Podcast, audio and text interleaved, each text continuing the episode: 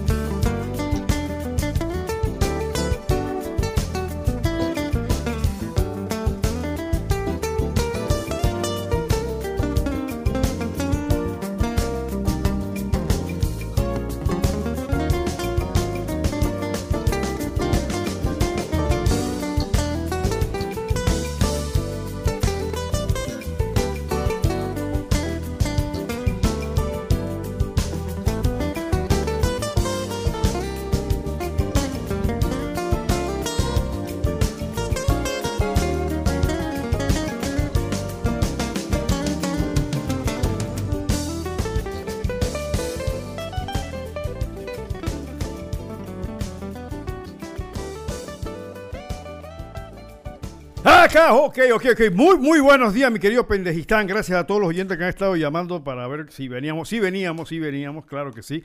Ya estamos nuevamente aquí. Buenos días, Pendejistán. Hombre, hoy la luz del sol y la bendición de Dios ilumina este pequeño y hermoso país habitado por unos millones de pendejistanos, gente buena, alegre y muchas veces desinteresados por su pasado y destino donde por años un grupo de capistostes me preguntaron, ¿y eso de capistostes qué son? Bueno, el capistostes son aquellas personas que tienen cierto poder y control sobre determinadas áreas de un país, economía, política. Esos son los capistostes, ¿verdad? Políticos y económicos que lo han manejado a su beneficio. Por esto y otras cosas más, son bienvenidos a Punto Mega, un programa diferente, independiente, creado para gente buena y pensante como tú, con el único compromiso de traer un poquito de cultura y conocimiento para que podamos, como padres, madres de familia, trabajadores, agricultores, profesionales o simplemente ciudadanos, crear conciencia, cultura democrática y cívica para que podamos tomar aquellas decisiones que nos mejoren como personas y como comunidad. Pero Punto Mega también es la ventanita del jazz y la cultura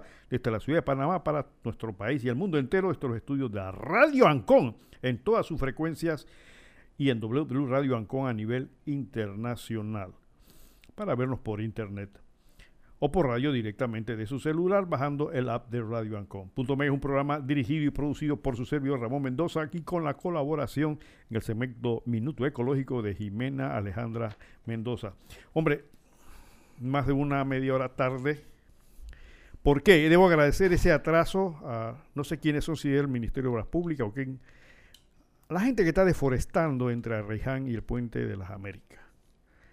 Eh, casi una hora desde Arreján hasta el Puente de las Américas y no encontré a ningún solo trabajador trabajando. Interesante. Debe ser, que, debe ser que es la hora del coffee break, porque hablando, saludando a la gente que pasa, otros debajo de los árboles cogiendo fresco, otros hablando con el policía que está cuidando. No entiendo, no entiendo. Y, y lo, lo importante de esto, mi estimado amigo, que el tiempo ese lo pagamos todo. O no hay supervisión, o lo llevan así para después estar pidiendo adendas, para que le den varios millones de adendas. No están trabajando. Y corríjame aquellos que están ahora mismo en la fila. Que, que, por eso digo yo que yo tengo la mala suerte de siempre pasar cuando están en el coffee break, ¿no? No están haciendo nada. Pero me equivoqué. Había un señor que sí estaba con una carretilla de esa de ruedita recogiendo algo. algo, algo. Eh, eh, me, me, equivoqué. Sí había uno trabajando. Sí había uno haciendo algo en ese sentido. Así que eh, hay que agradecerle a estos señores eh, ese, ese desprecio que se tiene hacia la comunidad. Y te voy a decir por qué desprecio, mi estimado oyente. Ese tranque que se vive, que se está viviendo hoy sábado, se vive todos los días. Sin contar el tranque normal, que es la pesadilla del sector oeste, que hay muchachos, jóvenes, niños que tienen que levantarse a las 3 de la mañana para llegar a su escuela, padres de familia que prácticamente duermen eh, unas cuantas horas al día nada más, gracias a la mala gestión, no de este gobierno, de los otros también, ¿no? Definitivamente, este ya le dije, este está, este está tratando de lograr obtener un puntaje alto en cuanto a uno de los peores gobiernos, pero los otros nos han quedado atrás. Y ahí están las consecuencias. ¿Y por qué digo esto? Porque si, porque es el desprecio hacia la gente. Porque si un gobernante fuera pensante, y va a hacer una obra de esta, lo primero que se reúne con su ministro le dice, ok, vamos a hacer la obra, verifican los costos, que la calidad, etcétera, etcétera, cuándo nos va a costar, perfecto. Y lo otro es decir, a ver, esto afecta una vía principal. ¿Sí? Tu ministro y tú y tu ministro, pasó les pago y están aquí. ¿Cuántos carros pasan al día por ahí? ¿60 mil, 70 mil? ¿A qué hora? La hora pico es esta y esta. Perfecto, yo no quiero que a mi gente, a mi pueblo, se le afecte. Entonces, ese, ese trabajo me lo vas a hacer de noche como hacen en los países que sí se preocupan por sus ciudadanos.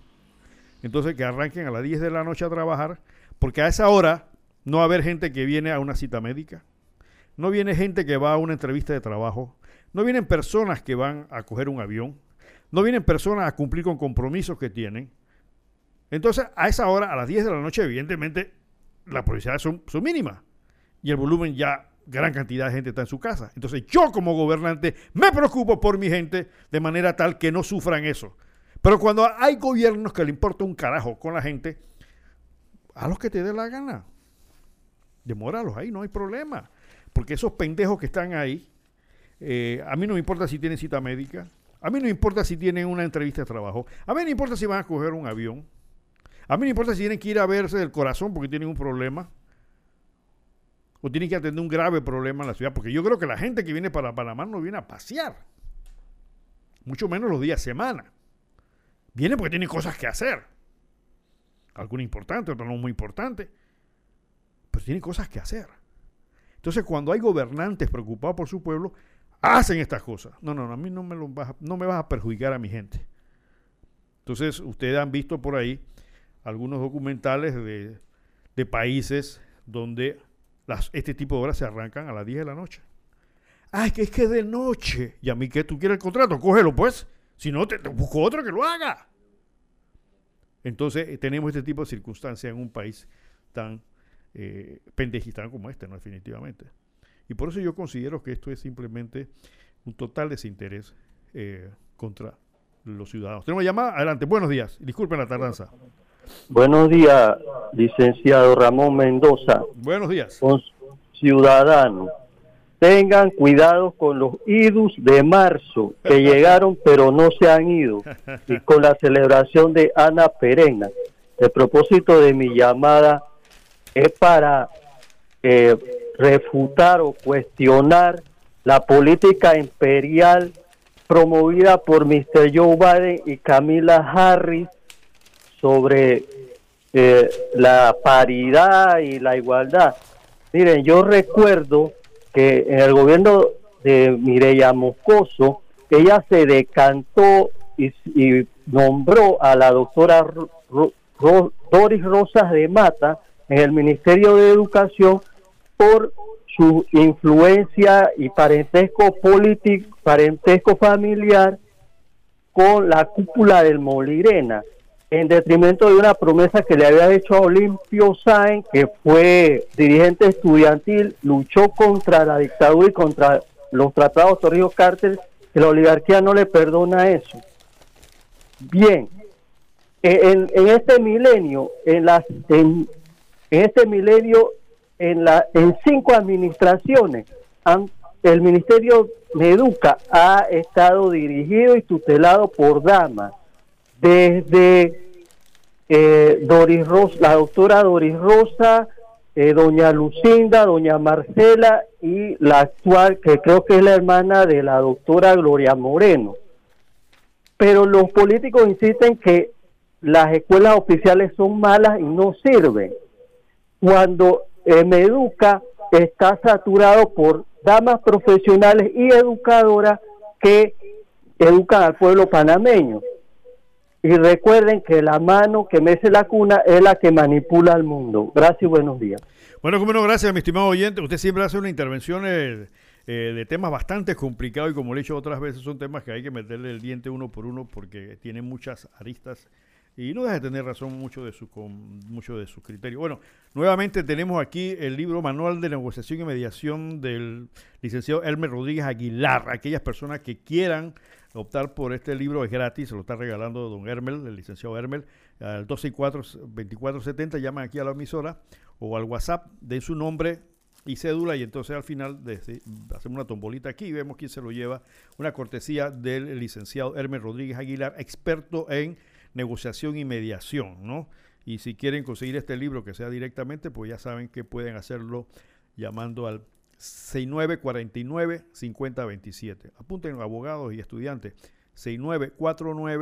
6949-5027. El, el precio ni siquiera lo sé, así que el licenciado sabrá. Por aquí tienen uno, aquellos que estén interesados en mediación y eh, negociación, completamente gratis, pueden llamar para esto. Solamente rapidito, dejan su número eh, y cédula. Bien, vamos, como el tiempo está- se nos fue gracias a, a las acciones de esta gente. Pues, pues sí le digo, ¿no? Eh, realmente, mi estimado oyente, mucha gente pasa por ahí y dirá, bueno, hay que hacerlo, están construyendo. Yo no sé qué tan... Por un lado está Meco con su carretera de piedra, que nos cu- cuesta 460 millones de dólares. Todavía no he podido eh, recibir respuesta del Ministerio de Obras Públicas para que me explique por lo menos que yo soy bruto en esto, yo soy abogado. Entonces soy bien brutón en cuanto a esto. Y cuando yo veo que me cobran 460 millones por hacer una carretera de piedra, que no le veo ninguna estructura de acero, que no hay concreto, eh, me siento como que hey, eh, aquí no va esto no va a caminar bien. a menos que sea eh, una técnica marciana nueva que al final de cuentas va a ser más resistente que una carretera de concreto, con el acero y toda esta cosa que normalmente la ingeniería nos muestra, pero puede ser una invención de MECO nueva, pues una tecnología altamente desarrollada que no conozcamos y que cuesta 460 millones sacando la piedra directamente del área. Tampoco sabemos si tiene una concesión minera, esa montaña de piedra. Hay varios millones de dólares en piedra, ¿sí? Entonces no sabemos si tiene una concesión minera, si se la dieron, si el, municipio de Arreján está cobrando por, esas regalías de, la explotación minera, en fin. Son detalles que siempre se dan en Pendejistán que quedan pendientes de averiguar, ¿no? Y si dentro de unos meses comienza la carretera a partirse o a dañarse, entonces no vengan con el cuento ese de que lo que pasa es que la tierra está muy suave. Lo que pasa es que en Panamá llueve mucho. Lo que pasa es que este, no se diseñó para ese tipo de carros. Nunca nos dijeron que iban a pasar camiones pesados por ahí y cosas de ese tipo, ¿no? Y entonces los pendejistanos, evidentemente, eh, se comen ese cuento y sigamos adelante, pues no importa, no importa. Bien, nuestro Suki, nuestro golpecito. Hombre, hay que decirle al Ministerio de la Pública que cerró el hueco que está debajo del puente del, del ferrocarril allí en Gamboa. Eso ya, ya estaba, como le decía, era una copia de de un panorama marciano o panorama lunar, pero lo taparon, lo taparon, hay que reconocer que lo taparon, pero los demás huecos lo dejaron igual. Solamente taparon eso y los demás huecos siguen existiendo. Me imagino que llamarán una licitación multimillonaria para tapar los huecos eso en algún momento. Ya están hablando de que van a meter unos millones entre Gamboa y eh, Summit. Creo que son como 30 millones. La carretera está partida fui a verla para ver si era verdad y evidentemente tenía rato que no iba por allá. Y sí, sí, la carretera está en pésimo estado. Ahora hay que ver si eso vale 30 millones, no sé, no sé este, la reparación de esa, de esa, de esa, de esa carretera, que es entre eh, Summit, donde está el club de golf, o al final del, cuando termina el puente, cuando se inicia el puente centenario, eso, hasta Gamboa, que está después de la salida del río Gatún en el lago Gatún. Así que vamos a ver, vamos a ver qué pasa. Pero, por favor, en el, tramo que está entre el puente Centenario y Chilibre, que hay un hermoso pasaje en la selva tropical. Espero que no le dé por destruir como han destruido completamente eh, eh, Lomacobá. Ahora que venía, da lástima, da pena, da dolor ver cómo han deforestado esto y ver a todos estos señores ahí sentados, hablando, saludando. No sé, es unas cosas yo se lo digo a ustedes, mis estimados oyentes, muchas veces solamente hay que ver las cosas para entender cuál es la mentalidad del gobierno. Aló, buenos días. Muy buenos días, licenciado. Buenos días, mi ingeniero. ¿Cómo anda? Buenos días, Panamá. Denis Talavera. Licenciado, ¿por qué no es, por qué, por qué nos es tan, tan fácil hablar de imperialismo y comunismo y tan difícil de hablar de dictadura? ¿Por qué no es eh, tan difícil, tan difícil ver la viga en el ojo cuando tratamos de ver la espina en la llaga ajena? Ah, licenciado, le he estado dando seguimiento, y perdóneme la intervención a, esta materia, a la nominación de la jueza Catania Brown Jackson a la Corte Suprema de Justicia estadounidense. A esa audiencia en el Congreso, comparada a las audiencias nacionales aquí locales de este país es un contraste tan tan amargo tan amargo y, me siento orgulloso del senador Ted Cruz quien quien ah, ha hecho uso de su derecho a réplica para desenmascarar a la nominada por el presidente Biden, Katanya Brown Jackson, como una incompetente a participar como miembro de la Corte Suprema de Justicia en Estados Unidos. Y la pregunta que más relevancia tiene, hablando y escuchando a sus a, a estos a sus a nuestros oyentes aquí que a cada rato hablan de imperialismo,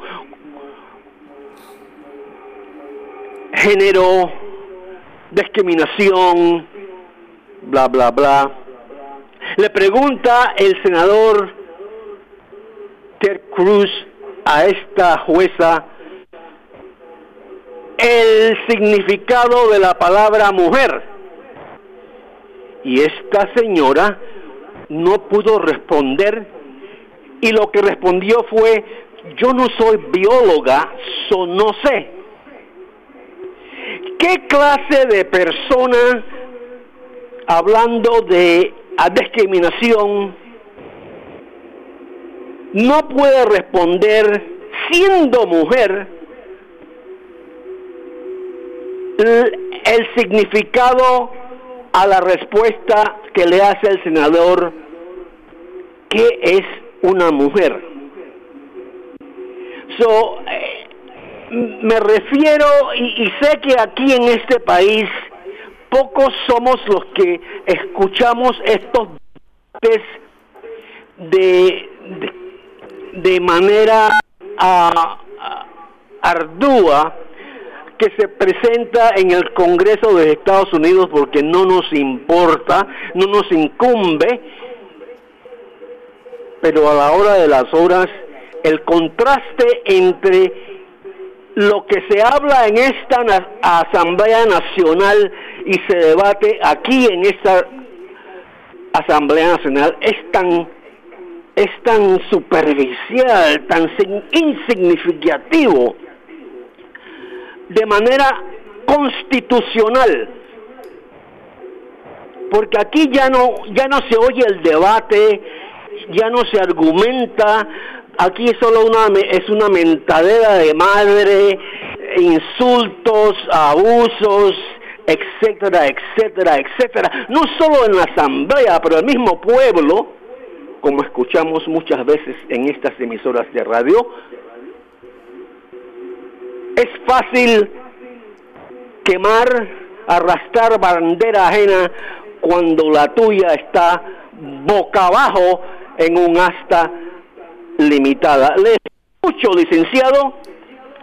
Tenga usted muy buenos días. Bueno, para los oyentes que de repente no entendieron, eh, algunos evidentemente sí le están dando seguimiento, estos otros no. Lo que pasa es que en Estados Unidos, y, y lo que quiere comparar el ingeniero Talavera es la seriedad con que allá se escogen a los magistrados de la Corte Suprema de Justicia en comparación con lo que pasa en Panamá.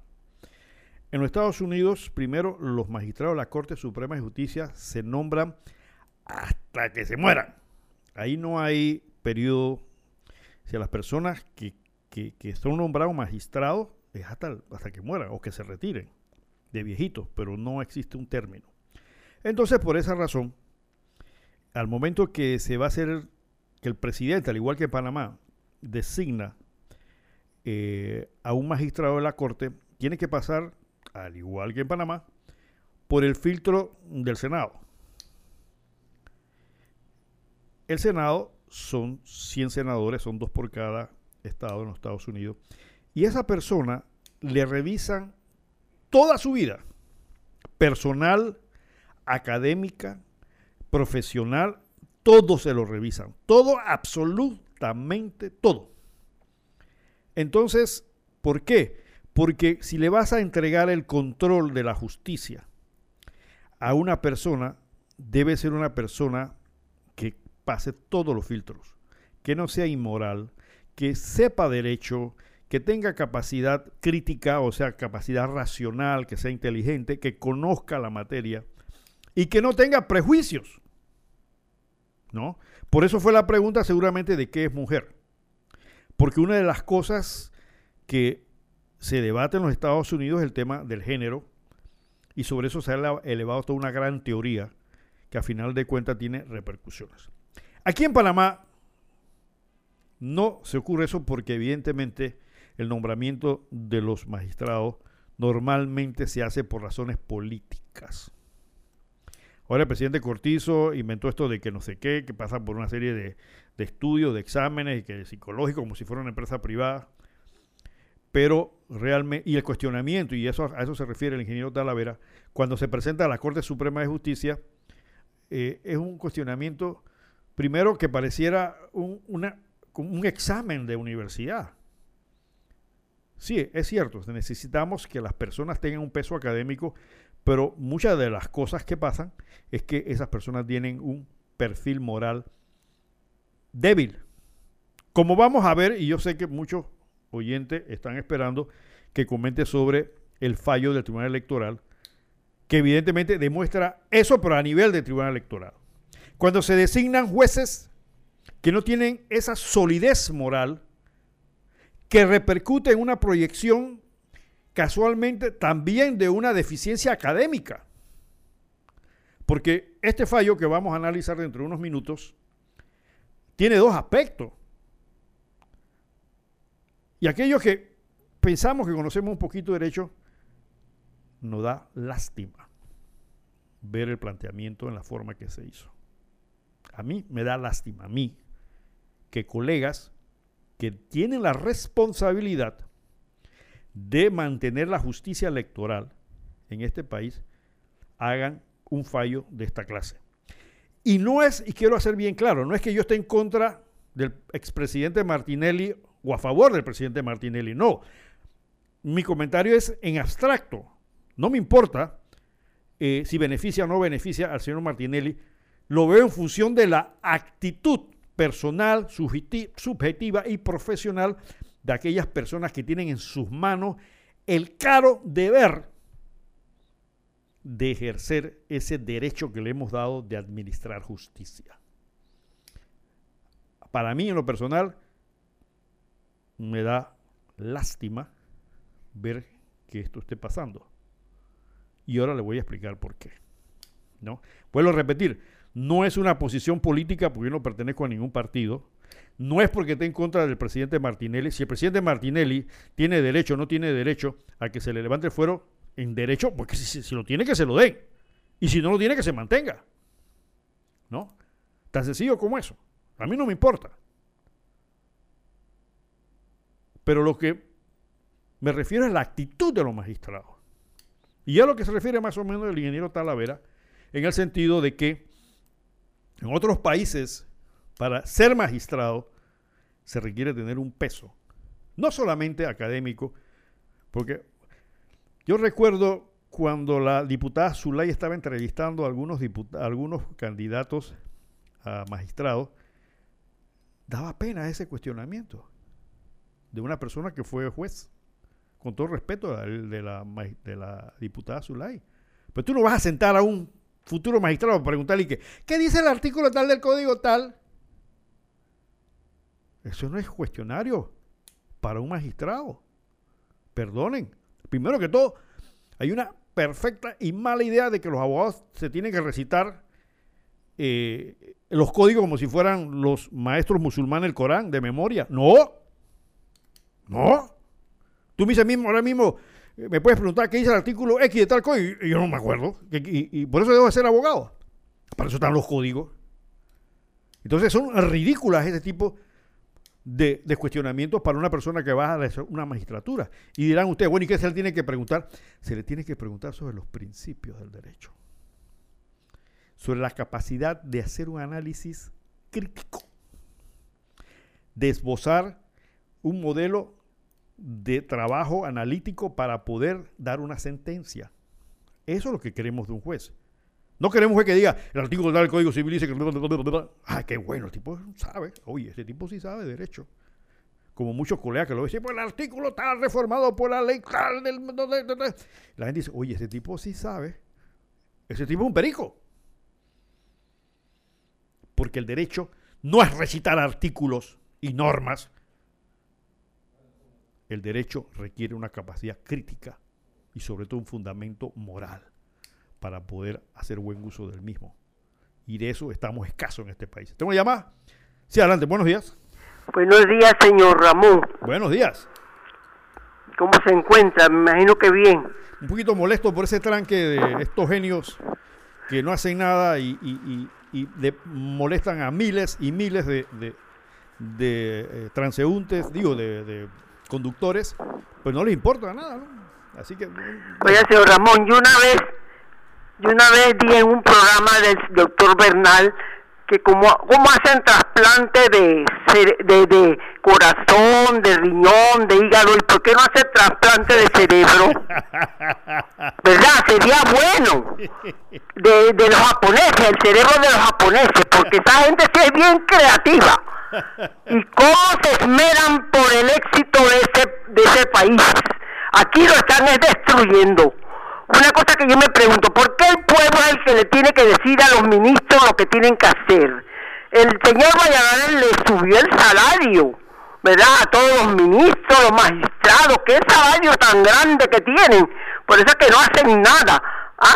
¿Y por qué el pueblo que le tiene que estar diciendo dónde hay huecos, dónde necesitan puentes? El otro día en un programa de una joven que, que habla, eh, tiene un programa en otra emisora, una chica mu- muy talentosa ella, ella hace unos análisis muy buenos. Yo le pregunté que si la ministra de Educación habrá viajado por todo el país, por la República, porque son ministros no solamente de la ciudad, son de la República de Panamá, el presidente también de la República de Panamá, ¿verdad? Y ha cogido una lancha, un helicóptero y ha ido a ver las escuelas por todos esos lugares. Me dice que la ministra no tiene que hacer eso. ¿Ah? ¿Y por qué? Eh, Yo vi un documental una vez en CNN donde unos médicos cubanos iban en lancha a las, allá a, la- a las favelas en Brasil y la gente estaba bien contenta con esos médicos. Aquí los médicos o, lo- algún especialista o los ministros han cogido lanchas para ir allá a la, a la, a la a la, ¿cómo se llama? A la comarca, a esos lugares distantes donde van los maestros que, que trabajan en áreas de difícil acceso. Los maestros sí pueden ir allá, ¿verdad? A esa área difícil, que muchos se han muerto. Pero los ministros con semejante salario y con tantas prebendas que tienen, ¿ah? que son unos sinvergüenzas, todo lo mismo igual los diputados, ¿verdad? Ellos están encerrados allí que no les importa lo que está pasando en Europa. Yo creo que al señor Robinson, a él no le importa lo que está pasando en Europa, ¿verdad? En la guerra esa. Él está tranquilo porque tiene su bolsillo bien lleno. Oiga, ay, háblenme de Cheyo Galvez que no se escucha ni se ve. Gracias. Gracias mi estimado oyente. Bueno, esa percepción que tiene usted, una percepción que tiene gente pensante en este país, porque quiero decirle que hay mucha gente, miles de personas en este país que no son pensantes, evidentemente que no. Eh, vamos un momentito con la con el minuto ecológico y entrando, y bueno, la parte, la, la otra hora que nos queda del programa para analizar detallitos de este interesante fallo del Tribunal Electoral. Las áreas marinas en donde viven los tiburones son ecosistemas sanos. Sin embargo, estos animales que cumplen funciones esenciales como reguladores de los ecosistemas están en peligro. En los últimos 50 años, más del 70% de los tiburones pelágicos, que son aquellas especies que se encuentran en alta mar, han desaparecido del mapa. Cerca de las 500 especies conocidas, la mitad corre algún peligro de extinción. Según el biólogo marino colombiano y doctor en ciencias Carlos Julio Polo Silva, quien lleva 20 años trabajando en temas de conservación de tiburones, lo que se está viendo hoy es que el crecimiento de la pesca para satisfacer sobre todo al mercado asiático, mayor consumidor de aletas y carne de tiburón del mundo, está generando una tendencia hacia la disminución de las especies, lo que ha llevado a que en algunas regiones los tiburones están prácticamente extintos. Por ejemplo, solo por poner un caso en la región, en Ecuador, en el 2021 se dispararon las exportaciones de aletas de tiburón. Según datos del Servicio Nacional de Aduanas del Ecuador, que registra que en todo el 2020 se exportaron 82.18 toneladas de aletas de tiburón, que costaron 2.9 millones de dólares y tan solo durante los meses de enero a septiembre del 2021, esa cifra casi que se triplicó pasando a 223 toneladas, que costaron 6.5 millones de dólares. El problema no es que el tiburón sea un recurso pesquero y que su carne y aletas sean consumidas. El problema es exceder los niveles de pesca que son sostenibles, dado que la mayoría de las especies de tiburones llegan a su madurez sexual de forma tardía.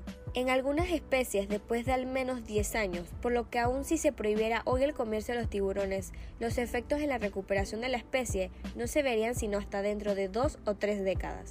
Tomemos conciencia que con pequeños actos se pueden lograr grandes resultados y recuerda que hay que ser parte de la solución, no parte de la contaminación. Soy Jimena Mendoza desde Punto Mega. Hasta pronto. Haz crecer tu negocio con Odoo. Con más de 5 millones de usuarios, Odoo administra tu facturación, contabilidad, tienda en línea y ventas en la nube. Conoce más en www.hconsul.com. Somos Hermec Consulting, tu partner Gold Odoo en Panamá. Ok, ok, gracias, gracias Claudio por tu soporte en cabina, gracias Jimena por tu minuto económico. Sí, es verdad, están acabando con los tiburones y la gente dirá, bueno, pero ¿por qué es malo este, acabar con los tiburones? Lo que pasa es que los tiburones son importantes porque hay un balance, la naturaleza es sabia, ¿no? Entonces los tiburones hacen un balance en el sentido de que mantienen eh, limitadas ciertas especies que si se sueltan de repente, eh, si crecen de manera desmedida, entonces se crea el desbalance.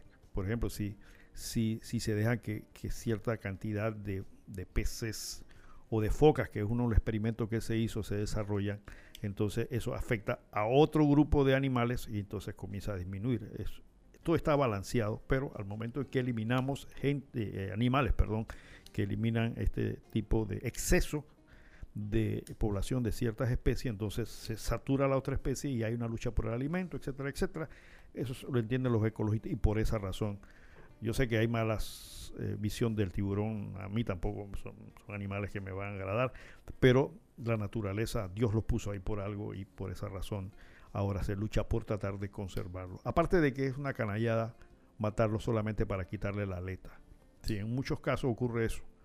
Eh, los cazan solamente para quitarle la aleta y con esa aleta en Oriente se hace una sopa que es muy cara, no sé, y entonces simplemente agarran al, animal, le cortan las aletas y los tiran al agua de nuevo, evidentemente condenado a la muerte. Bien, vamos a seguir con nuestro análisis, pero antes de eso yo quiero entrar en un detalle, mi estimado oyente, porque es uno de los detalles que a este país le hace falta. Antes de llegar a, poder explicar esto, no meramente desde la perspectiva legal, sino de la expectativa ética y moral. Miren, un pueblo como el pendejistano, en su gran mayoría son ignorantes. ¿En qué sentido? Ignorantes sobre todo de cultura democrática. El pendejistano no sabe el valor que tiene como persona. ¿Por qué? Porque no se le ha educado en ese sentido. A eso me refiero con ignorante. Hombre, antes de seguir adelante, se me pasaba. Eh, la gente del chorrillo da pena ver el estado de las calles del Chorrillo. Yo no entiendo. Eh, escogen diputados, representantes, y esas calles están terribles. Pasé en estos días y vi a la gente, a los vecinos, tapando los huecos ellos mismos, con piedra, frente al famoso parque de los aburridos donde juegan estos señores dominó. Es una laguna que hay ahí posiblemente la gente diga, hombre, ¿qué carajo? A mí no me importa eso. Si yo no tengo carro, yo cojo bus. Pero sabes qué, mi estimado chorrillero, cuando tú piensas eso, estás reflejando esto que te estoy diciendo. Te han enseñado que no tienes valor. Tú dirás, pero este tipo está loco porque no tengo valor. Sí, porque ya estás diciendo, yo no tengo carro. Ya estás diciendo que tú no vas a tener carro. Te están colocando en una posición donde te limitan tu capacidad de desarrollo, donde están diciendo, donde estás aprendiendo sin darte cuenta que ni tú ni tus hijos van a tener carro. Entonces, ¿para qué carajo se van a preocupar por las calles? Entonces, esa es la forma de educación que vas recibiendo. No es porque en este momento no tengas carro y, y los que caen en sus huecos son otra gente. No. Porque solo hecho de aceptar eso estás ya planteando la situación de que tú personalmente tus hijos, tus parientes, lo que sean, no van a tener carro. O sea, no van a desarrollarse. No tienen derecho a tener una comodidad material adicional. Esa es la, esa es la perspectiva. Y por eso de repente no hay protesta, por eso de repente no hay, no hay ningún tipo de manifestación. Pero si te quitan, por ejemplo, eh, o le caen a los parkings o, o qué sé yo, entonces sales a la calle a protestar porque ese es el valor que tienes. Pero no visualizas que esa sensación, esa forma de interpretar la circunstancia es casualmente en la forma en que te han educado. Seguirás siendo chorrillero, deberás estar ahí y que la calle tengan hueco porque tú no vas a tener carro, no vas a tener esa posibilidad. Eso es un insulto a la dignidad humana. Y ustedes le están pagando al diputado, a los representantes. Pues acuérdense que eso no es gratis. Ellos, ustedes le están pagando. Porque esas cosas no pasen. Ustedes le están pagando a los ministros, le están pagando al presidente. Acuérdense que el presidente es el primer mandatario, el hombre que tiene que hacerle los mandados a todos. Eso significa mandatario, no el que manda, sino el que hace los mandados. Entonces ustedes le están pagando. Ah, pero es rico un diputado de esa área que come en restaurantes lujosos. Unas sentadas son ciento y pico de dólares, pero eso lo pagas tú, pendejo. Qué rico andar en una Land Cruiser eh, eh, con cueros, de- con todos los aditamentos y elegante. Tú lo estás pagando. Ah, pero tú tienes que ver y sentir las calles destruidas porque tú no tienes por qué preocuparte. ¿Tenemos llamada? ¿Aló? Muy buenas. Buenas. Sí, muy buenos días. Este, era con respecto, es que yo no estoy muy clara y pareciera como que no se está recogiendo un file, así como pa- sucedió con el corredor norte o el corredor sur, nadie está armando el file de, o la carpeta de todo lo que sale con respecto al, al puente sobre el canal o debajo del canal. Ahora dice que la empresa Hyundai parece que va. Que yo no entiendo nada y comienzan todo a enredarlo para que uno no entienda nada y se pierda la los chivitos en el monte, pero aquí serían los miles de millones de dólares. Entonces, lo otro es de los buses. Este, ese juicio yo no sé cuánto va a terminar costando, pero cuánto se recupera de ese de ese dinero. Eh, a esa gente le están secuestrando las cuentas, cuánto se está recogiendo o se está tratando de, de rescatar de ese dinero que se que se dilapidó allí. Ahí dice que hay dos colombianos también metidos en este negocio. No se sabe si ya la Interpol los está buscando. No, nada. Dice que se llevaron varios millones de dólares. Entonces, te- ustedes ven que la gente está hablando de fútbol y fútbol y fútbol. Pero son estúpidos. El próximo año no va a haber jubilación. Eh, no hay para la gente que eh, necesite comer, no hay dinero, todo es deuda, deuda, todo eso se debe, el corredor norte-sur, todo eso se debe, porque no se ha pagado la deuda completa. Apenas lo que estamos pagando, que se yo, mil millones de dólares contra 45 mil millones de dólares que se deben. Entonces, no hay medicina, no hay insumos para operaciones. Entonces, por favor, hombre, dejen de ser tan tarados, caramba. Gracias. Bueno, mi estimada señora, este, esa percepción que tiene usted la tienen miles de personas también. Y usted tiene razón. Aquí hay cifras ocultas. Aquí en Pendejistán pasan esas cosas. Por ejemplo, el Suntrack se va a salir a la calle, que la huelga, con la, el problema con la CAPAC, etcétera, etcétera. Pero alguna vez un obrero se ha puesto a pensar cuántos millones tiene el Suntrack. Miran qué está hablando este tipo. Creo, creo, la cifra creo que quitan 2.50 mensuales a cada afiliado al Suntrack. Son 2.50 eh, los afiliados al Suntrack son un par de cientos de mil, o sea, andan por los 200 mil. Entonces, eso significa que mensualmente 200 mil son por 250, estamos hablando de medio millón de dólares. Mensuales, mensuales. En un, año- un año son 6 millones de dólares. ¿Cuántos años tienen que estar haciendo esto? Yo nunca he visto un estado financiero auditado de Suntrack público.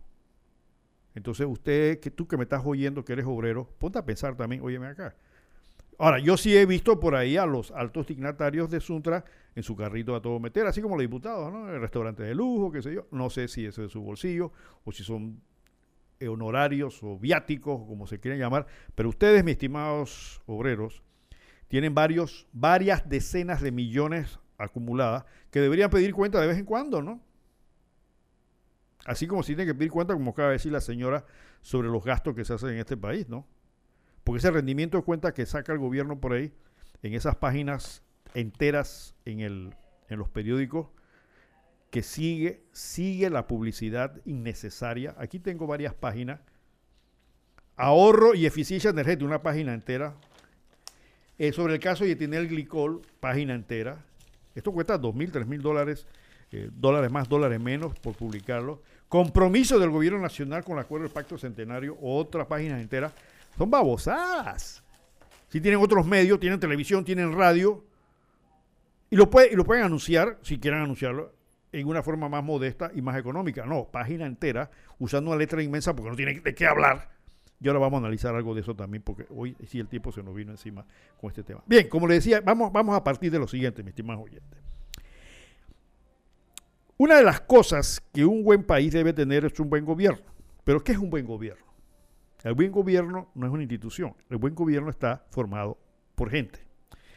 Este problema de obtener un buen gobierno no es un problema de ahora. Es un problema que se ha analizado desde hace miles de años. Entonces, yo quiero hoy, quiero que me sigas para que veas a dónde vamos a terminar. Entonces, necesitas un buen gobierno, pero ¿qué es un buen gobierno? Entonces, quiero traer algunos comentarios de Platón. ¿Quién fue Platón? Platón fue un filósofo griego en la época clásica, por, por el año 400, 300 y pico antes de Cristo.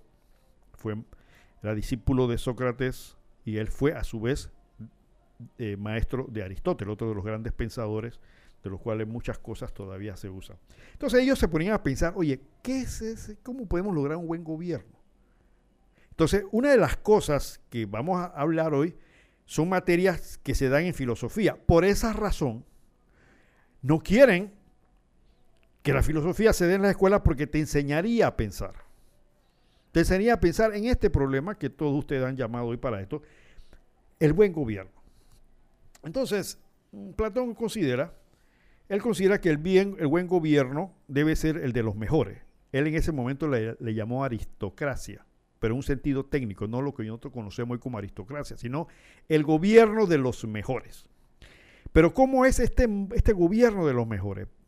Él decía que el mejor gobernante es aquel que reciba por lo menos 50 años de entrenamiento para poder ser un buen gobernante, porque no solamente es hablar paja de lo que uno logra en la universidad, sino estar capacitado moralmente para poder llevar un gobierno. Y cuando se refiere al gobernante, modernamente hablaríamos de todas aquellas partes que son parte del gobierno. ¿No? Entonces, él consideraba que esas personas deberían ser tremendamente ilustradas, porque le estás dando la mayor responsabilidad del Estado, que es la vida, honra y bienes de todas las personas. Entonces decía él, por ejemplo, que la razón y la justicia deben dar coherencia a un sentido de los actos políticos pasionales. O sea, es la razón y la justicia la que debe enmendar esas pasiones que tienen los políticos.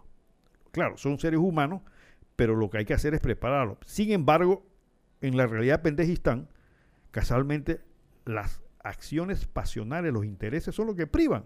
No privan ni la justicia ni la razón, absolutamente.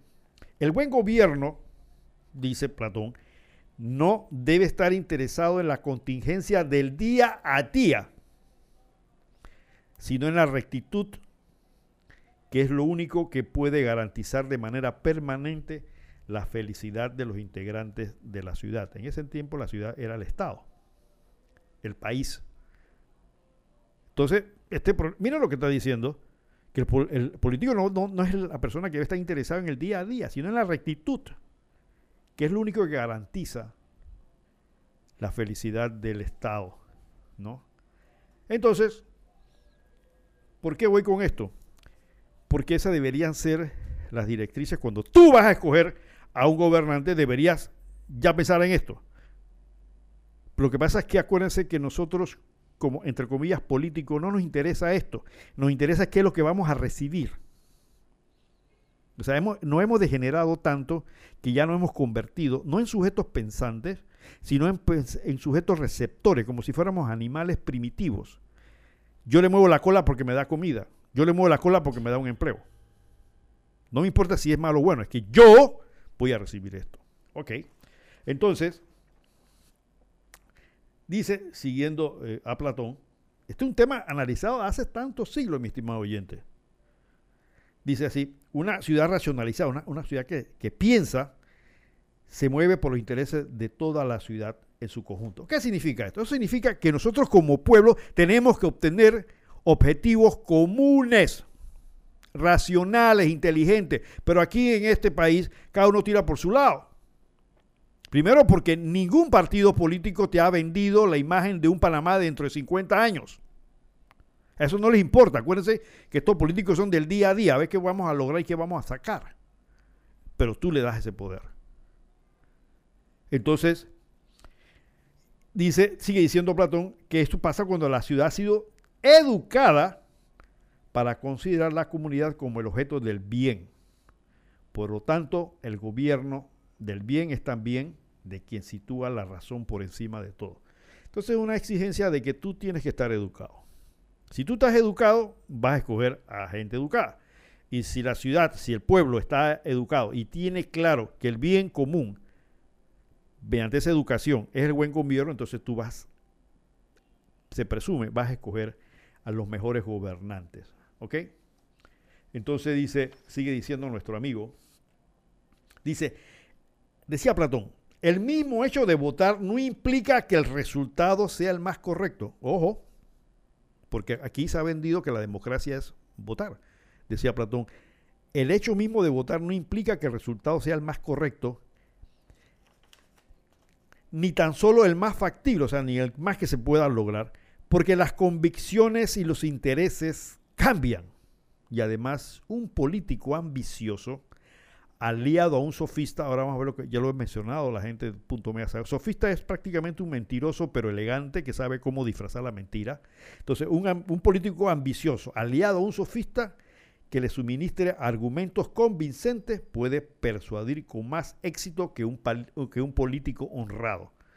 Eso ya se estaba dando 400 años antes de Cristo. Tú consigues un tipo que te asesore, que te, que te, que te enseña a mentir, que te enseña a decirle al votante lo que quiere oír, y como dice Platón, hace 400 años antes de Cristo, puede persuadir con más éxito que un político honrado.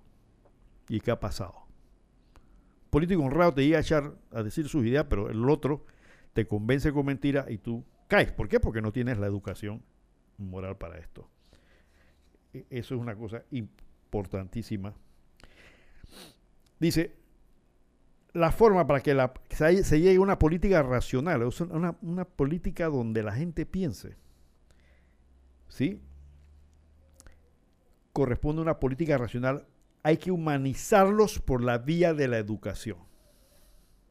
La educación es la base para todo esto. Por eso que no te educan, por eso que no te enseñan filosofía, por eso que no, quieres, no quieren que tú aprendas a pensar. No importa que estés en Panamá o que ahora mismo me estás escuchando ya en Siricito adentro, no quieren que tú pienses.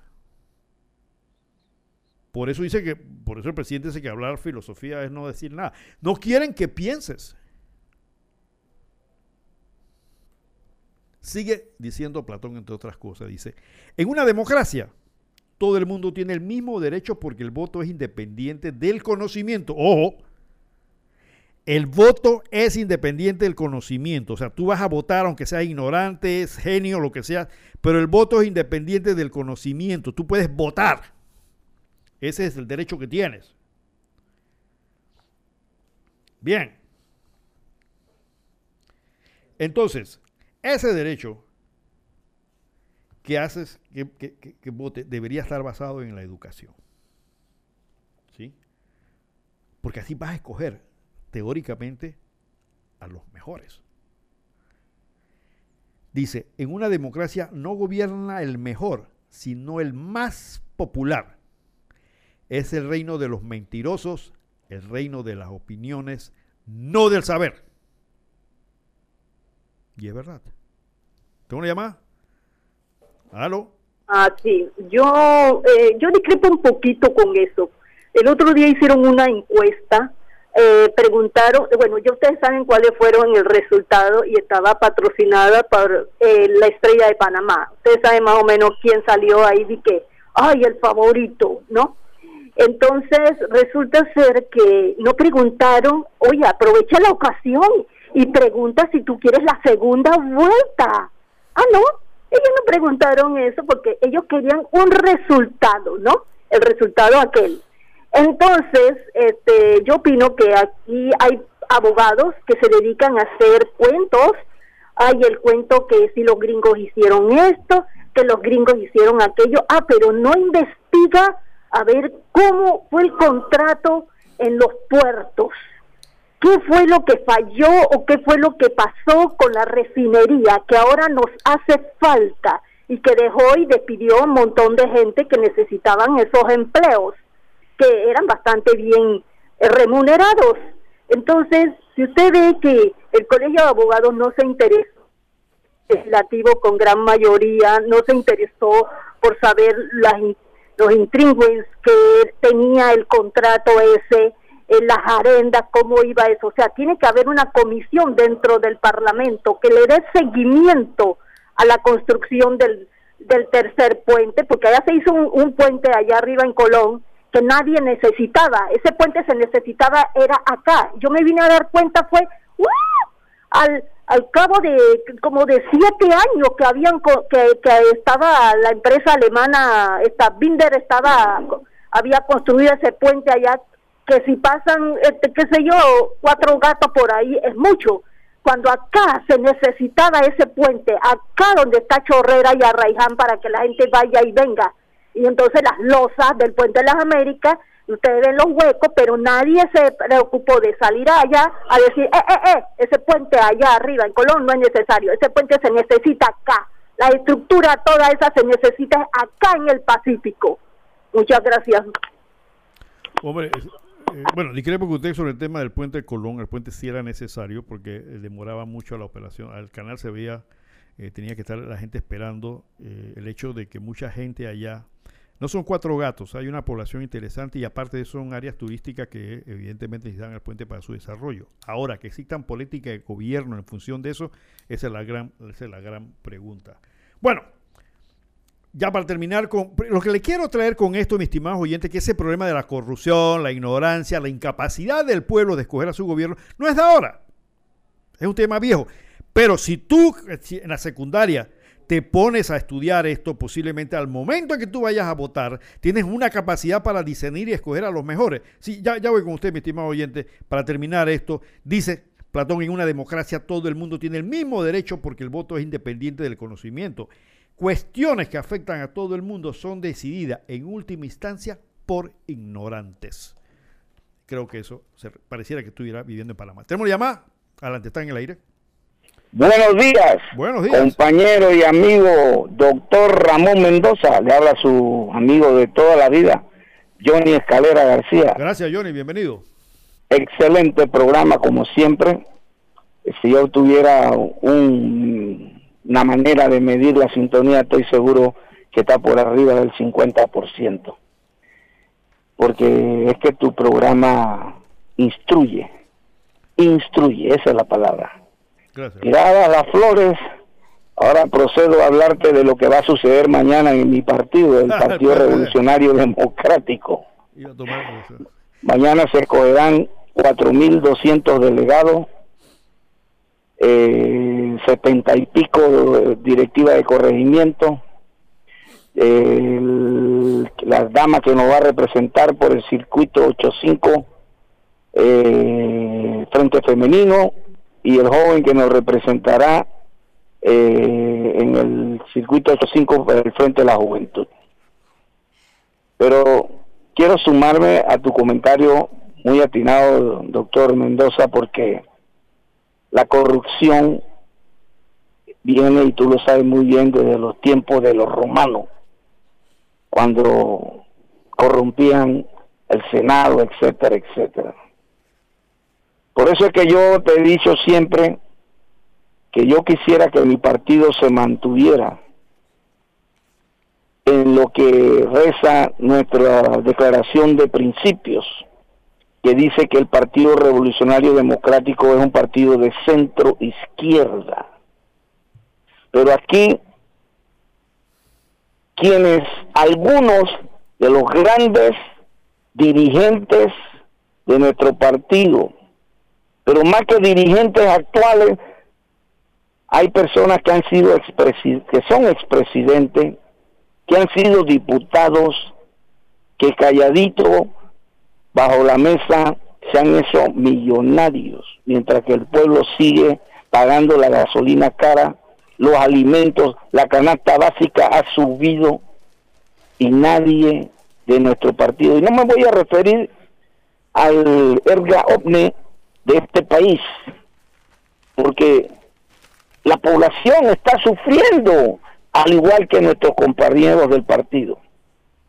Pero creo que por moral, por ética, por filosofía, como lo quieran llamar, yo tengo que hacerle un llamado a los más de 675 mil inscritos en el partido que tienen derecho a votar mañana. Lo que siempre se ha dicho, si te llevan canasta, bolsa, bonos, sin cemento, y tú lo necesitas, tómalo, porque nadie va a ser tan tonto teniendo hambre, teniendo necesidad de rechazar una bolsa de comida o un billete de a 100. Pero el llamado que quiero hacer, doctor Mendoza, a mis compañeros que van a ir mañana a las urnas, mediten, mediten, tenemos que cambiar nuestra dirigencia. Cinco años han pasado y nuestro actual Comité Ejecutivo Nacional se ha escondido en la sombra. Creo que uno o dos comunicados oficiales han hecho la luz pública. Compañeros revolucionarios democráticos, mañana tienen la oportunidad de cambiar la historia. Hay buenos candidatos a delegado, hay buenos candidatos para el Frente Femenino y el Frente de la Juventud, hay buenas juntas directivas de corregimiento. Cámbialos para ver si este partido sale del atolladero en que lo han sumido los actuales dirigentes y los que no son dirigentes porque manejan los hilos como marionetas desde los poderes económicos de este país. Mírense en el espejo de lo que está pasando en el mundo. Todo el mundo quiere venir a Panamá porque somos la casita de oro. Todo el mundo quiere refugiarse en Panamá porque aquí está el dólar, porque aquí todavía existe ese sistema oligarca que el que más tiene puede disfrutar. Aquí no van a venir los pobres de esos países de Sudamérica, de Centroamérica. Los pobres no vienen para acá. Los pobres van para caminando para los Estados Unidos. Aquí llegan los, los que tienen millones de dólares. Todas esas cosas afectan a los cuatro millones de panameños que vivimos en este país. Yo quiero felicitarte, Ramón, sábado tras sábado. Yo sé el esfuerzo que tú haces de venir del lado oeste a la emisora y eso hay que ponderarlo, eso hay que reconocerlo como un granito de arena en este mar de corrupción. Sigue luchando, sigue orientando, que yo estoy seguro que hay muchos, miles, miles ahora mismo que te escuchan, pero no se atreven a hablar como hablo yo, como habló la señora que nos antecedió. Pero yo quiero terminar mi intervención con esta frase. Si tú no conoces tu historia, estás condenado a repetir los mismos errores. Muchas gracias y te escucho, Ramón. Cómo no, gracias, Johnny Escalera, miembro del Partido eh, Democrático Revolucionario, PRD. Sí, mañana son las elecciones. Bueno, no me quedó tiempo por el bendito tranque tocar eso, pero sí sepan, mis estimados oyentes, y él y toda la gente del PRD sabe que las malas prácticas proselitistas para escoger delegados se están dando. Eso que él habló de las bolsas de comida, de los billetes, se está dando. O sea, hay una inmoralidad institucionalidad en el ejercicio de lo que llaman el ejercicio democrático. Y no me vengan ahora a decir cosas que, no, y eso se refiere a ese grupo. Somos, el grupo es perfectamente inmoral. Si tú estás recibiendo una bolsa de comida porque te vas a dar el voto, ¿tú sabes por qué estás dando el voto? A ver, tú que eres PRD, te ofrecieron 100 dólares. Vas a dar el voto por un delegado por el nombre. A ver, ¿por qué tú crees que te van a dar 100 dólares? Ponte a pensar nada más. ¿Por qué, por qué tu, voto vale 100 dólares? Tú dirás, coño, no está malo, ¿ah? 100 dólares, güey, no sé qué. No, pero ponte a pensar, ¿por qué? Ponte a pensar. Ah, no, porque él quiere ser delegado. Ah, no, porque quiere ser... No, no, no, no. Sé inteligente y piensa, como decía Platón. Por esa razón, la democracia nuestra es una democracia totalmente degenerada, para no decir prostituida. Bien, vamos con el tema del fallo del Tribunal Electoral, que me quedan muy pocos minutos. Me hubiera gustado eh, ampliar un poco más, porque yo quiero explicar de una forma muy sencilla que aquellos oyentes que no son abogados lo puedan entender. Ya en punto Omega hemos hablado que hay dos formas de decir mentiras la falacia y los sofismas. ¿Ok? Síganme, mis estimados oyentes, porque los abogados somos maestros en estas vainas. La falacia es una mentira que se trata de presentar como una verdad y el sofisma es una especie de razonamiento que pareciera tener un fundamento lógico y verdadero. El gobierno, por ejemplo, saca una revista que se llama Acción, que yo lo voy a poner Proselitismo en Acción. Mi estimado señor presidente, eso que aparece en esa revista, si sus asesores fueran un poquito más recatados se darían cuenta que están cumpliendo con todos los elementos de la teoría del populismo. ¿Sí? Entonces, si yo fuera un presidente, los voto a todos. Porque eso es simplemente populismo. Y si no saben lo que es populismo, entonces que lo verifique. Para eso son los asesores, para que le digan al presidente, señor, esto es una acción totalmente populista. Ahora, es un mecanismo con lo cual tradicionalmente eh, los gobernantes en Latinoamérica embaucan a la población para hacerle demostrar que están haciendo cosas. Cosas que es lo que tienen que hacer. Hombre, yo voy a trabajar, me pagan por eso. Ah, voy a sacar el periodo para que digan que yo vengo a trabajar. Después hablamos sobre este populismo que se da en este país. Bien, decía que la falacia y los. Miren, mi estimado oyente, aquí lo que se está discutiendo en este fallo es si el presidente Martinelli se le aplicaba lo que es el fuero penal electoral. ¿Qué es eso? El fuero penal electoral es una protección que se le da a ciertos candidatos dentro de, dentro de un partido o en el caso de elecciones nacionales para que durante ese periodo de protección no puedan ser procesados penalmente.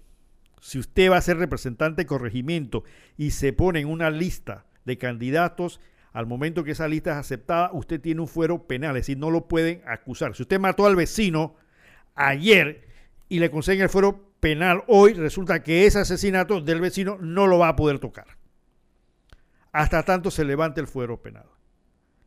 Ahora, el fuero penal se adquiere, pero también se levanta. Entonces, ¿qué pasa? En el caso del señor Martinelli, que está siendo procesado por delitos de hace varios años atrás, eh, los abogados dijeron, un momentito, un momentito, no me pueden tocar al señor Martinelli porque él está protegido por el fuero penal, porque él es candidato del partido RM, no sé, realizando metas, etcétera, etcétera. Y en consecuencia la ley dice que como es candidato y va a ser sometido a elecciones, tiene fuero penal. Eso es cierto.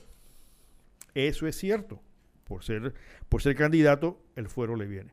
Pero entonces la juez dijo, un momentito, el fuero penal está diseñado para evitar que una persona que va a correr en elecciones sea perjudicada.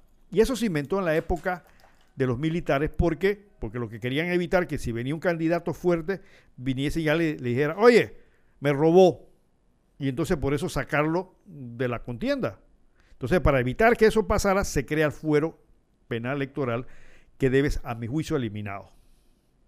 Yo no estuve de acuerdo con eso, y yo digo de acuerdo porque también fui parte de la comisión de reforma constitucional el 83 que trabajó la bendita revocatoria de mandato. Entonces, ¿qué pasa, mi estimado oyente? Quiero que me sigas para que estés claro qué es lo que te pasó con esto. Eso es lo que fueron una protección para que injustamente, ojo, injustamente y de manera ilegal, una persona que va a correr como candidato para dentro de un partido o para elecciones, se le saque de la, de la contienda, se le saque de la pelea electoral. ¿Me está siguiendo? Eso es, en principio, el fuero electoral. El fuero electoral no se hizo para proteger delincuentes que están siendo procesados. No, es al revés se hizo para proteger a candidatos honestos que no sean perseguidos injustamente señalándolos como presuntos delincuentes. ¿Me está siguiendo? Bien. En el caso del señor Martinelli, él está siendo procesado por el caso de Blue Apple y de Odebrecht. casos que tienen muchos años antes que se fundara el partido que él tiene hoy. Entonces, esto se somete, la juez pide, claro, los abogados piden, él tiene protección electoral, la juez dice, no, yo pido que se levante. La juez que maneja el caso penal, no electoral, ojo, acuérdense que él está procesado penalmente. Entonces esta juez, los abogados le dicen, mira, él tiene fuero penal electoral, no puede ser, eh, el juicio tiene que suspenderse, no puede seguir adelante porque está protegido. Entonces la juez considera, la juez penal que está analizando los delitos, considera que, que no es así, porque ella dice, no, aquí no se han dado las premisas, no se han dado las bases para que eso ocurra. ¿Por qué? Porque este es un delito viejo, o sea, este delito está siendo investigado desde antes que fuera candidato. Y recordemos que el fuero penal es para perseguir, perdón, para proteger persecuciones injustas. Entonces la juez penal dice, no, no, yo, yo el, juicio que yo estoy manejando no es por, porque yo quiero sacarlo de esto. Esto, esto, esto viene viejo. Así que yo no creo que se da esa premisa. Lo fundamental, que es para proteger al candidato, injustamente no sea porque le está siendo procesado hace varios años atrás. Entonces eso se lo presenta a la autoridad administrativa, vamos a llamarlo así, a una juez ahora sí electoral. ¿Y por qué esto, mi estimado oyente? Porque acá en derecho tenemos lo que se llama competencia. ¿Qué es competencia? Cada jueces tienen un lugar, y lo voy a hacer muy, disculpen con los abogados, porque lo estoy haciendo muy, muy sencillo. La competencia es la capacidad que tiene el juez para decidir cierto tipo de materia. Entonces, hay jueces penales que ven temas penales, hay jueces civiles que ven cosas civiles y comerciales, hay jueces de familia, hay jueces de trabajo, por eso eso se llama competencia. Entonces, usted no puede presentar un divorcio ante un juez de trabajo, porque es incompetente para eso. Usted no puede ir a hacer una reclamación penal ante un juez civil, porque él no es competente para eso. Eso es para que la justicia sea más transparente. Esto no es como la escuela multigrado, no, no, no, no. Cada juez tiene su competencia, aparte de que cada rama es muy especializada. ¿Me está siguiendo? Entonces, vuelvo a repetir, tú no puedes ir con una reclamación laboral a, algún juez penal, a un fiscal. No tiene que ver nada con eso. Dice, lo siento, me da mucha pena, pero yo no tengo capacidad para eso. Entonces, en el caso electoral, solamente el Tribunal Electoral tiene esa capacidad. Entonces, la juez electoral le levanta la protección al señor Martinelli y dice, no, no, no, sigan el proceso porque no tiene validez que se le proteja porque ya viene juzgado de hace muchos años, no se le está persiguiendo para que no, o sea, no se, esa, esa, esa acusación penal no es para que no este, participe en elecciones, sino que ya él viene con eso hace varios años atrás y se está defendiendo y está peleando su derecho. Entonces, los abogados de Martinelli apelan. Apelan al Tribunal Electoral, que es el que tiene que decidir al final de cuentas esto original viene un proyecto del magistrado Scoffery donde mantenía que se le levantara. Sin embargo, son tres magistrados, sin embargo, dos magistrados hicieron que se llama un contraproyecto. No estaban de acuerdo con lo que dijo Scoffery y, y crean entonces un proyecto de, de fallo, o sea, una fórmula para resolver el caso totalmente contraria de que se le conceda la protección. Entonces, lo interesante de esto, lástima que se me está acabando el tiempo. Lo interesante de esto, mi estimado oyente, es que este es un totalmente un, ¿cómo diríamos? Es un ejemplo claro de lo que es una, un sofisma legal. Es decir, se pretende hacer valer como cierto argumentos que no tienen un fundamento verdadero. Esto es un sofisma legal. Aquellos que quieran estudiar cómo se hace un sofisma legal, pues yo les recomiendo que tomen este fallo y voy a explicar por qué. Rapidito porque no me queda mucho tiempo. Bien, ellos hablan de que eh, la resolución de primera instancia está desprovista de motivación. ¿Qué significa eso? Cuando un juez va a fallar, no puede fallar y que te condeno, ya, no, no. Él tiene que explicar por qué razón llega a la decisión. Eso se llama motivación. Y es un derecho y es una exigencia porque nadie puede ser juzgado porque el juez se paró hoy de mal humor y sabe que tú me caes mal, tú estás condenado. No, eso no funciona así. Entonces, las sentencias, las decisiones de los jueces tienen dos partes, lo que llamamos la parte emotiva y la parte resolutiva, donde resuelve, donde toma la decisión. Entonces, muchas veces la mayor parte de la presentación de una, de, una, de una sentencia son las razones, el análisis legal, intencional y, y, de todo tipo que el juez hace para llegar a su conclusión. Eso se llama la parte emotiva. Y puedo repetirte, es necesario por las razones que te expliqué. O sea, no puede haber un fallo porque se me ocurrió. Simplemente tienes que explicar por qué razón lo estás absolviendo, lo estás condenando. Esa es la forma en que se hace una sentencia. Entonces aquí acusaron de que la decisión de la juez que le levantó el fuero al señor Martinelli no tenía esa parte emotiva, o sea, que no estaba fundamentada, sino que simplemente se cayó. Y por otra parte, dice la misma, la misma, la misma, esta misma sentencia, de que introduce un elemento nuevo que a través no se había visto y es el principio de especialidad. Y es donde vienen estas, estos sofismas interesantes. Que ya yo expliqué aquí ya lo que es el principio de especialidad.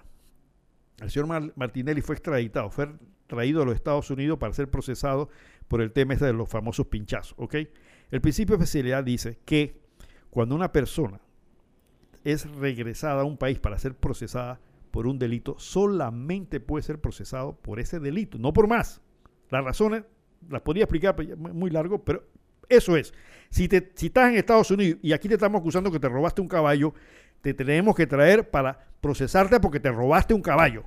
Pero si estás aquí procesado por caballo y entonces se te abre otro proceso que te robó un carro, que se robó la espera, que se robó la manzana, eso no puede ser. Es el principio de especialidad. La defensa de Martínez ha dicho, él vino aquí por los pinchazos, pero ahora tiene Blue Apple y tiene Odebrecht y qué sé yo. Entonces dicen, no, él no debe ser procesado por eso porque el principio de especialidad lo protege. Pero ¿qué pasa? Que aquí se ha dicho que ese principio de especialidad no funciona. ¿Por qué? Porque los propios los Estados Unidos dijeron, el señor Martinelli perdió ese beneficio. No voy a entrar en las discusiones si es cierto o no, porque sería muy largo, pero eso fue lo que dijeron. Entonces, para un sector, el señor Martinelli no tiene ese beneficio, para obviamente su defensa sí. Es una discusión de tipo jurídica que se está dando en estos momentos. Pero ¿qué hace el Tribunal Electoral? El Tribunal Electoral coge eso y lo mete en su sentencia. Es como si mañana yo le presento un divorcio ante un juez de trabajo y el juez de trabajo diga, ¿sabes qué? Lo que pasa es que mm, aquí este, el trabajador, eh, en vista de que lo votaron, pero ¿sabes qué? Es por culpa del divorcio, entonces yo voy a fallar el divorcio. Eso no tiene que ver nada. Por esa razón da lástima y pena, porque no, yo no puedo entender que magistrados de semejante poder y capacidad, tanto académica como moral, inserten algo que no les compete. Y entonces usan unos argumentos de que la constitución nos, eh, este, da el derecho para proteger los derechos.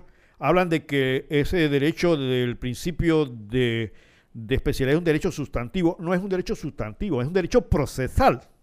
Los ojos saben a lo que me refiero. ¿No? Entonces, este fallo tiene una serie de contradicciones técnicas que realmente no se entienden. Por una parte dice que no hay motivación, sin embargo discuten lo que la jueza expuso como motivación. Entonces, ¿hay o no hay motivación? ¿Hay o no hay motivación? Claro que la juez expuso las razones de esto. Entonces cita un poco de doctrina administrativa. Es cierto, es cierto. La corte y todo el mundo ha dicho, oye, no puede haber un fallo sin motivación. A ti no te pueden condenar porque al juez se le ocurrió. Es una garantía que está en el proceso. Claro, eso estamos claros en eso. Lo yo incluso podría decir, bueno, si es cierto que no hubo motivación, bueno, fue una falla de la juez, lo cual no creo, yo tengo que ver, tengo que verla, no he visto la, decisión de la juez que está siendo atacada, pero ellos mismos hablan de que hubo una motivación, de que la juez fundamentó su, fallo que sí lo expuso. Entonces, ¿existe o no existe motivación?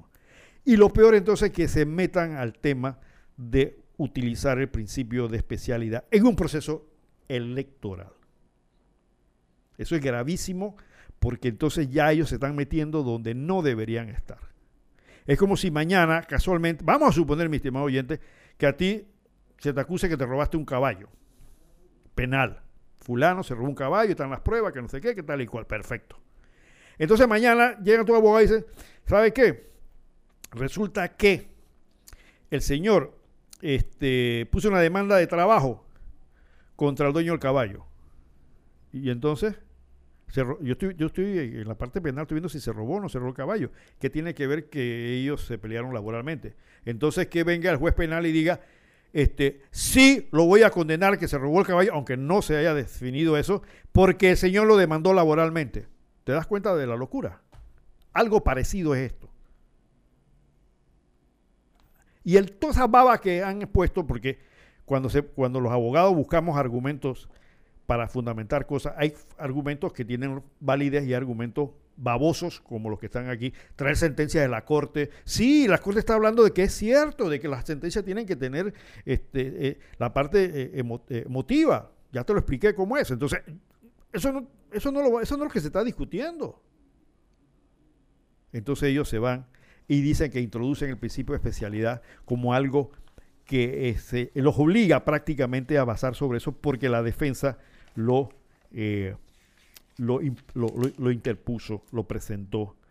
Entonces, eh, entonces luego entran a analizar las causas por las cuales se pierde o no se pierde el principio de especialidad. Esa no es materia electoral, mi estimado oyente. Vuelvo a repetir, es como en el caso de que te estás robando, te acusan de robar un caballo y mañana viene alguien y dice, no, lo que pasa es que este, el señor se divorció de la señora. Entonces, ah, entonces yo que estoy investigando el robo del caballo, voy a fallar el divorcio de la señora, de ellos dos. ¿Qué tiene que ver? Son dos competencias diferentes. Es algo parecido a lo que ha pasado aquí.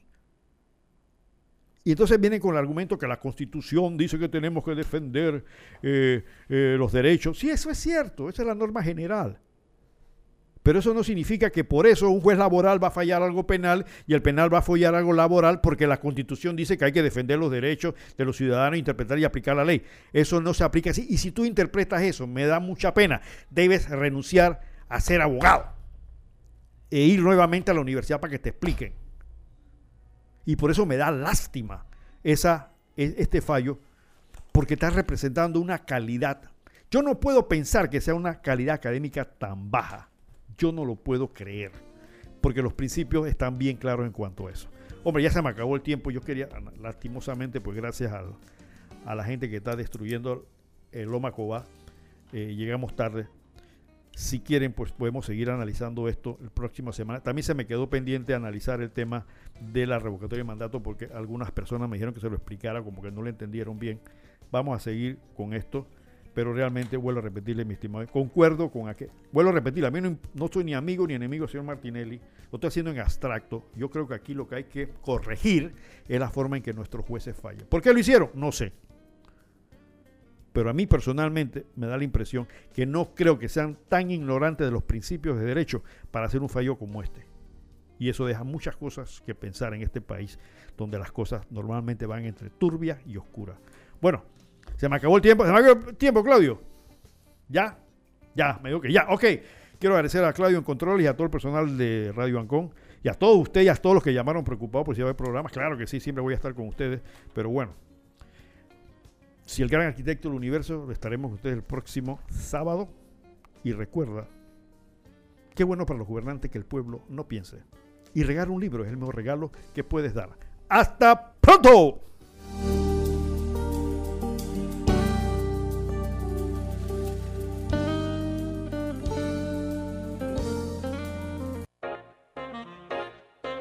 Bienvenidos a Punto Omega, un programa diferente para la gente buena y pensante, aportando un poquito de cultura y conocimiento para que tomemos decisiones que nos mejoren como persona y comunidad. Punto Omega, la ventanita del jazz y la cultura. Ahora, Panamá tiene algo diferente. Punto Omega, todos los sábados de 10 a 12 mediodía en esta emisora.